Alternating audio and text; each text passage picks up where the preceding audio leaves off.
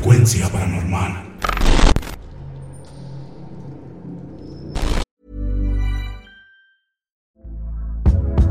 Hey there, it's Michelle Norris. I'm host of a podcast called Your Mama's Kitchen. When I travel, I'm usually looking for a way to find a taste of home when I'm not at home. And one of the things I love to do when I am at home is entertain. And Airbnb allows me to do that. When I was in California recently, I rented a house that had a great kitchen. And when we were sitting around the table, we're all thinking, we're in someone else's house. Someone could be in all of our homes as well. If you have a home, but you're not always at home, you have an Airbnb. Your home might be worth more than you think. Find out how much at airbnb.com/slash host. Millions of people have lost weight with personalized plans from Noom, like Evan, who can't stand salads and still lost 50 pounds. Salads, generally, for most people, are the easy button, right? For me, that wasn't an option. I never really was a salad guy. That's just not who I am. But Noom worked for me. Get your personalized plan today at Noom.com. Real Noom user compensated to provide their story. In four weeks, the typical Noom user can expect to lose one to two pounds per week. Individual results may vary. I'm Sandra, and I'm just the professional your small business was looking for. But you didn't hire me because you didn't use LinkedIn jobs. LinkedIn has professionals you can't find anywhere else, including those who aren't actively looking for a new job but might be open to the perfect role, like me. In a given month, over 70% of LinkedIn users don't visit other leading job sites. So if you're not looking on LinkedIn, you'll miss out on great candidates like Sandra. Start hiring professionals like a professional. Post your free job on linkedin.com/people today.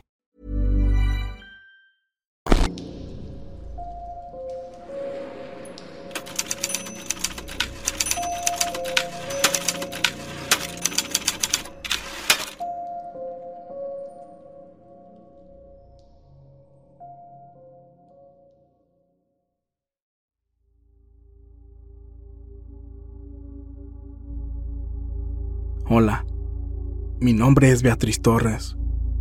Soy de Fresno, California. Y quiero compartir con ustedes algo que nos pasó a mis tres hijas, Paola, Paulina, quienes son gemelas, Jacqueline y a mí. No sé cómo explicar lo que nos pasó. No sé cómo llamarlo.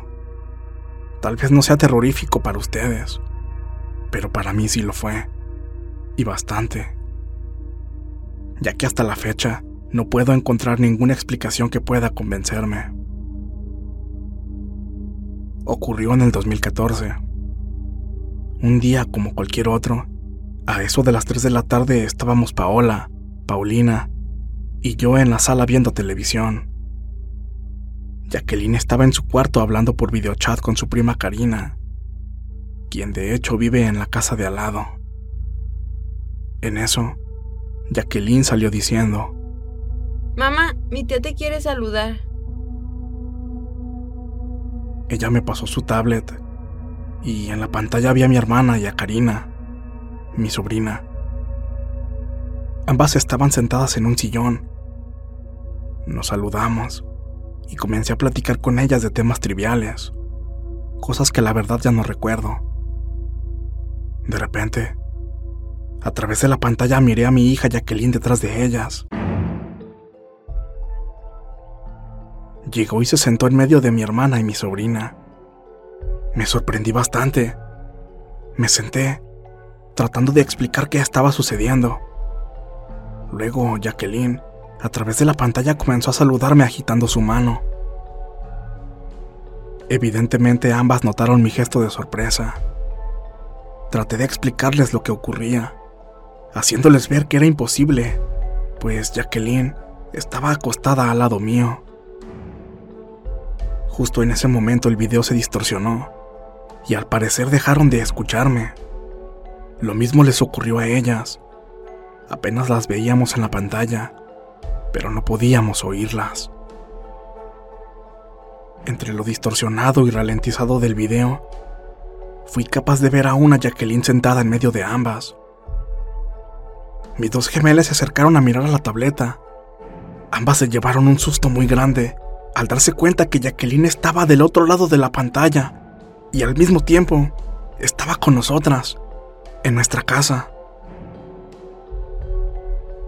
En ese momento Jacqueline se acercó a ver qué estaba sucediendo.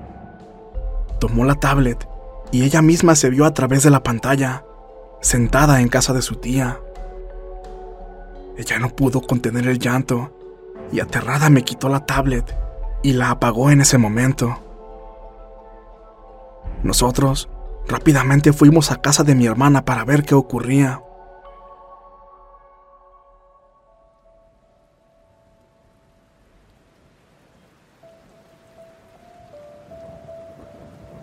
Todas nos asustamos cuando nos pusimos a reflexionar lo que había ocurrido. Resulta que mi hermana nos contó que Jacqueline estuvo en su casa unos momentos y luego la vieron salir. Al poco rato, ya estaba hablando con ellas por videochat desde mi casa. Lo que realmente nos congela la sangre es que Jacqueline explicó que ese día ella no había salido de nuestra casa para nada. Hasta el día de hoy, no podemos entender qué fue lo que pasó. Pero esto fue algo real.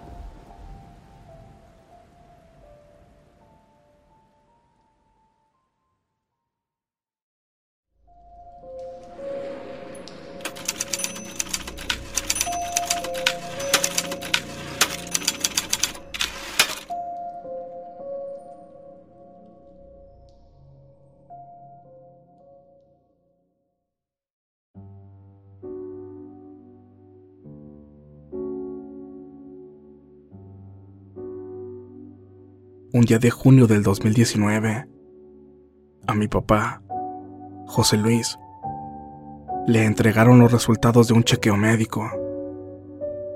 Le explicaron que tenían que realizarle una operación de corazón abierto, porque las válvulas estaban tapadas. Con esa noticia, recuerdo cómo mi mamá rompió en llanto, temiendo que mi papá fuera a morir debido a eso. Afortunadamente no fue así. Mi papá salió muy bien de su operación, pero mi mamá decayó mucho desde entonces, debido a las preocupaciones. Como a los cuatro meses de la operación de mi papá, a mi mamá le dio un derrame cerebral. La llevamos inconsciente al hospital y el médico que la atendió nos dio una terrible noticia nos dijo que ya no había nada más que hacer, que tuvo una muerte cerebral. Ese fue un duro golpe para nosotros. Y mientras llorábamos nuestro dolor, mi hermano nos dijo que la trasladáramos a otro hospital. No quería quedarse sin luchar por mi mamá.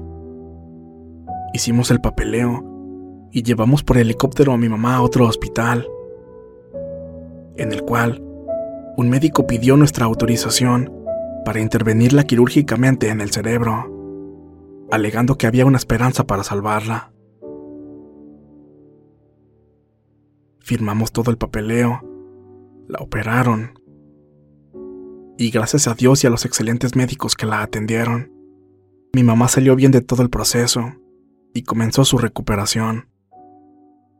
De nuevo ella volvería a abrir sus ojos y a recuperar poco a poco su salud. Mientras seguía hospitalizada, estuvo en terapia intensiva, así que solo dejaban pasar de a una sola persona a visitarla. En una ocasión que yo fui a verla, muy feliz, pero con muchísimos trabajos, me dijo. Qué bueno que viniste a verme, hija. Qué bien que trajiste a Jacqueline contigo. Me sorprendió su respuesta, ya que yo había ido sola, pues como les comento, no dejaban entrar de a dos personas. Y cuando yo le hice esta aclaración, ella me preguntó, entonces, ¿quién es la niña de negro que está detrás de ti? Yo me levanté muy asustada. No sabía de qué niña me estaba hablando. En la habitación solo estábamos ella y yo pero mi madre me aseguraba que había una niña vestida de negro en el rincón de la habitación y que la miraba fijamente. Cuando la dieron de alta, tuve que irme a su casa a cuidarla, ya que debido al derrame no podía hacer muchas cosas. Hablaba y se movía con mucha dificultad. Tiempo después, una vez que era capaz de comunicarse mejor, me contó que cuando estaba internada en el hospital, podía ver muchos ángeles que la cuidaban. Decía que eran muy bellos y que tenían enormes alas, así como los representan artísticamente. Ya saben, de cabello rubio y vestidos de manta blanca. Yo la verdad le decía todo que sí. Pensaba que eran alucinaciones debido a su padecimiento, pero ella notaba que yo le daba por su lado y me aseguraba que lo que me decía era totalmente real. Lo que sí me ponía a pensar mucho es que además de ver a esos ángeles, también aseguraba que veía a esa niña vestida de negro y que todos los días iba y se metía a su cuarto. Explicaba que se pasaba algunos minutos viéndola desde el rincón de la habitación y que después se retiraba. Pasaba el tiempo y su salud no mejoraba mucho. Mi papá decidió llevársela a México con mis demás hermanos, pensando que allá su recuperación sería más rápida, viviendo en el mismo lugar que cuando eran más jóvenes. Desgraciadamente, estando allá, mi mamá sufrió un segundo derrame cerebral. Nuevamente la intervinieron quirúrgicamente de urgencia, pero esta vez ya no quedó bien. Su salud se deterioraba mucho y demasiado rápido. Cuando le llamaba, todo era muy triste, ya que ella ya no podía hablar bien. Le costaba trabajo formar oraciones completas. Ya decía puras cosas sin sentido pero de vez en cuando parecía tener segundos de lucidez y me pedía que fuera a verla o que le pidiera a mi papá que la trajera de nuevo a Estados Unidos. Pero la realidad es que ella ya no podía realizar un viaje tan largo y yo, por motivos de residencia, no puedo ir a México y después regresar. Todo eso fue muy doloroso para mí.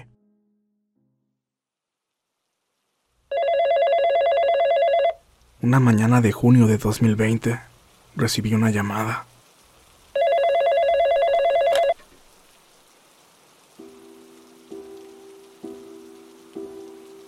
Me dieron esa noticia que todo hijo nunca espera recibir.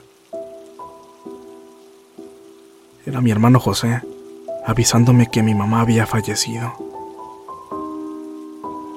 Y yo estando tan lejos, sabiendo que ya no la volvería a ver, y que no podría estar con ella para despedirme. Agobiada por mi dolor y un llanto sin final me fui a recostar, mientras esperaba a unos familiares que vendrían a verme para acompañarme en esta enorme tristeza. Entré al cuarto de una de mis hijas, cerré los ojos y sentí que alguien se sentó al pie de mi cama.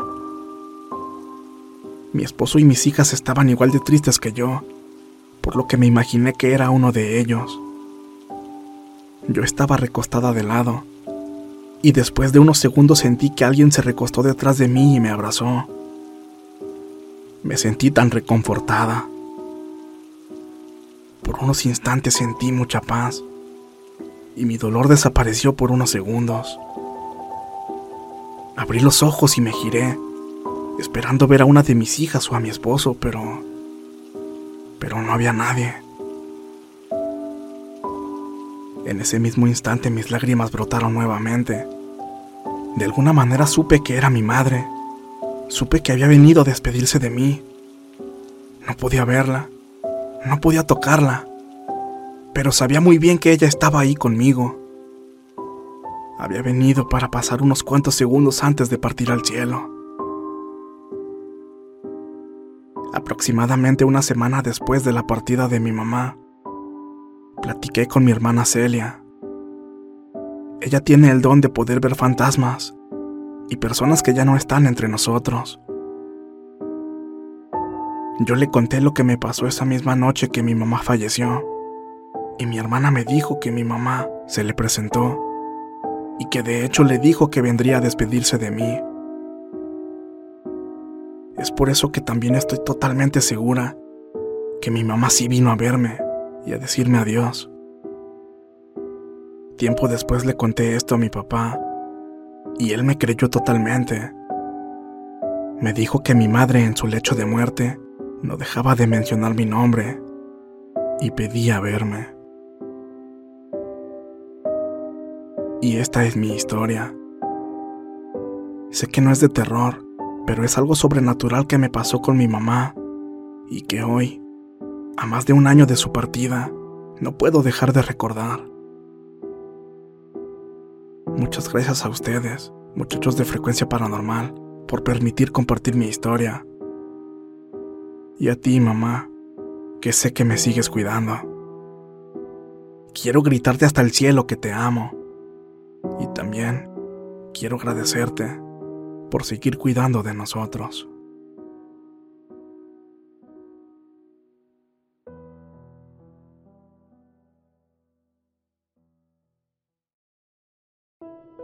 Hola amigos de Frecuencia Paranormal.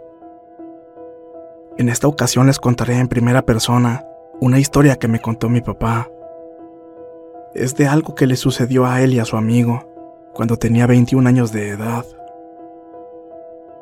Actualmente tiene 69, y a pesar de que mi papá no cree tanto en lo sobrenatural, o al menos así es como lo hace ver, él ha pasado por cosas relacionadas con lo paranormal.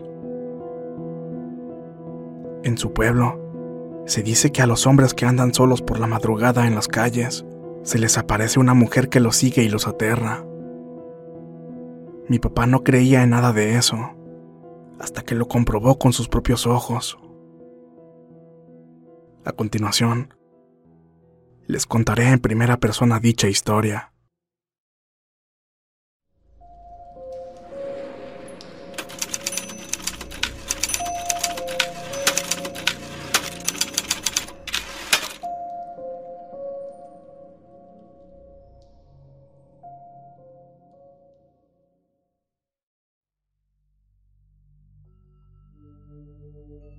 En aquel entonces, yo tenía 21 años.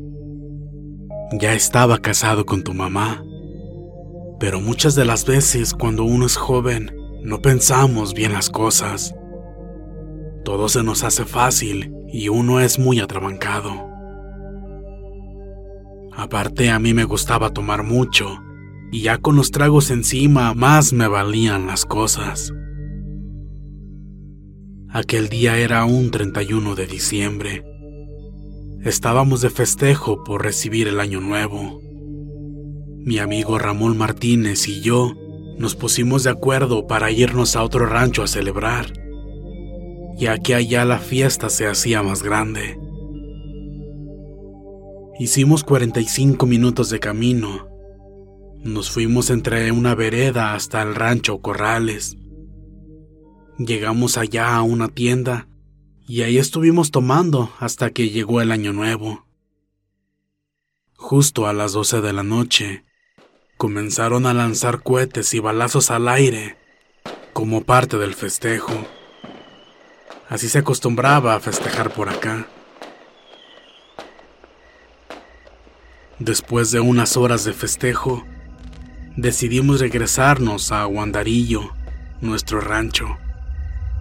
Ya llevábamos varios minutos de camino y ya se empezaban a ver las primeras casas del poblado, cuando de pronto, entre la vegetación, vi a una mujer de blanco caminando hacia nosotros. No dije nada y seguimos de frente. Segundos más adelante, Ramón me preguntó en voz baja si ya había visto a esa extraña mujer. Yo, de igual manera, muy discretamente y sin voltear a verla, le dije que sí, que ya estaba al tanto de esa presencia. Ella no dejaba de acercarse a nosotros, y de pronto Así de la nada, esa mujer se aventó entre unas ramas de huizache, desapareciendo entre ellas.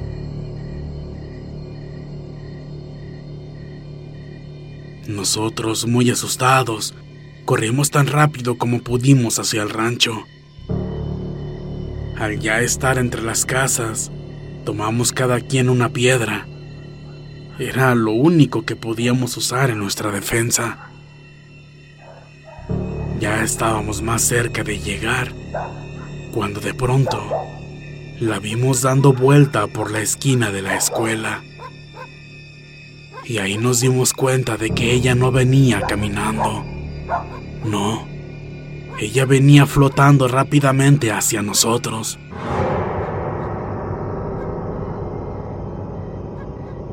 Del susto hasta lo borracho se nos quitó y seguimos corriendo hacia nuestras casas. Dejamos las piedras a un lado, pues sabíamos que eso no nos serviría de nada para defendernos de ese ente. Al voltear hacia atrás, nos dimos cuenta que ya la traíamos a menos de 10 metros de nosotros. El miedo que sentimos en esos momentos es algo que no puedo describir con mis palabras. Gritamos del terror y al verla como a dos metros detrás de nosotros, esa mujer se desvaneció ante nuestras miradas. Se dispersó como si fuera de humo o una especie de neblina. Llegamos primero a la casa de Ramón y él despidiéndose rápido se metió. Después de ahí yo corrí hasta mi casa.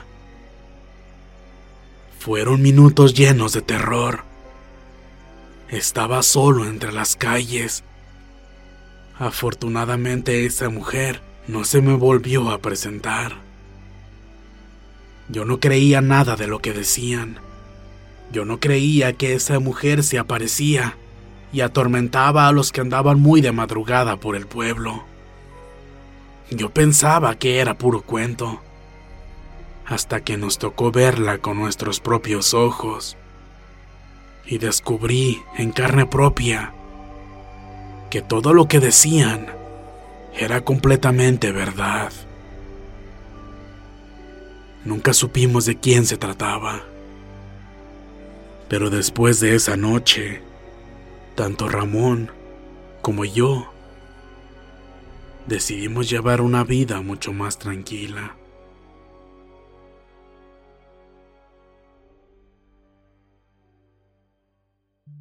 Y bueno amigos, esta es la historia del señor José Luis Torres Gutiérrez, a quien aprovechamos para mandarle un afectuoso saludo él es padre de nuestra seguidora y amiga Betty Torres, a quien también agradecemos muchísimo al habernos compartido estas historias.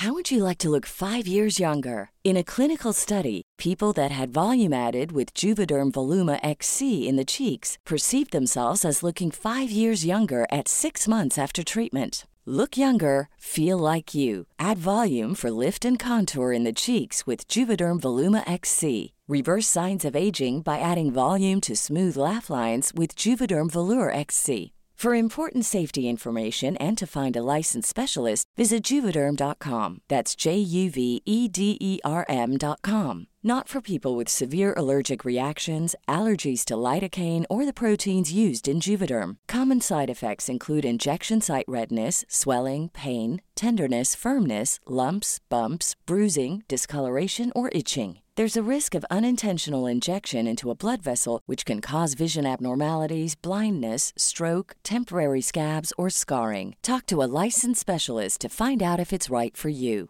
Hey, folks, I'm Mark Marin from the WTF Podcast, and this episode is brought to you by Kleenex Ultra Soft Tissues your ally to help tackle your allergy symptoms this season. I love the change of seasons, but nobody loves pollen and all those other things floating in the air that make you sneeze during this nice weather. Kleenex Ultra Soft Tissues are hypoallergenic and allergist approved. So fight back against watery eyes and runny noses without worrying about irritating your skin. For this allergy season, grab Kleenex and face allergies head on.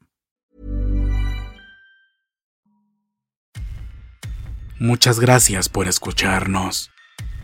Espero que este relato haya sido de tu agrado. Te invitamos a continuar disfrutando de nuestras historias y recuerda seguirnos también en YouTube para vivir la experiencia completa en video, ya que comúnmente mostramos distintos tipos de evidencia, como fotografías y grabaciones del lugar de los hechos. Para ustedes, frecuencia paranormal.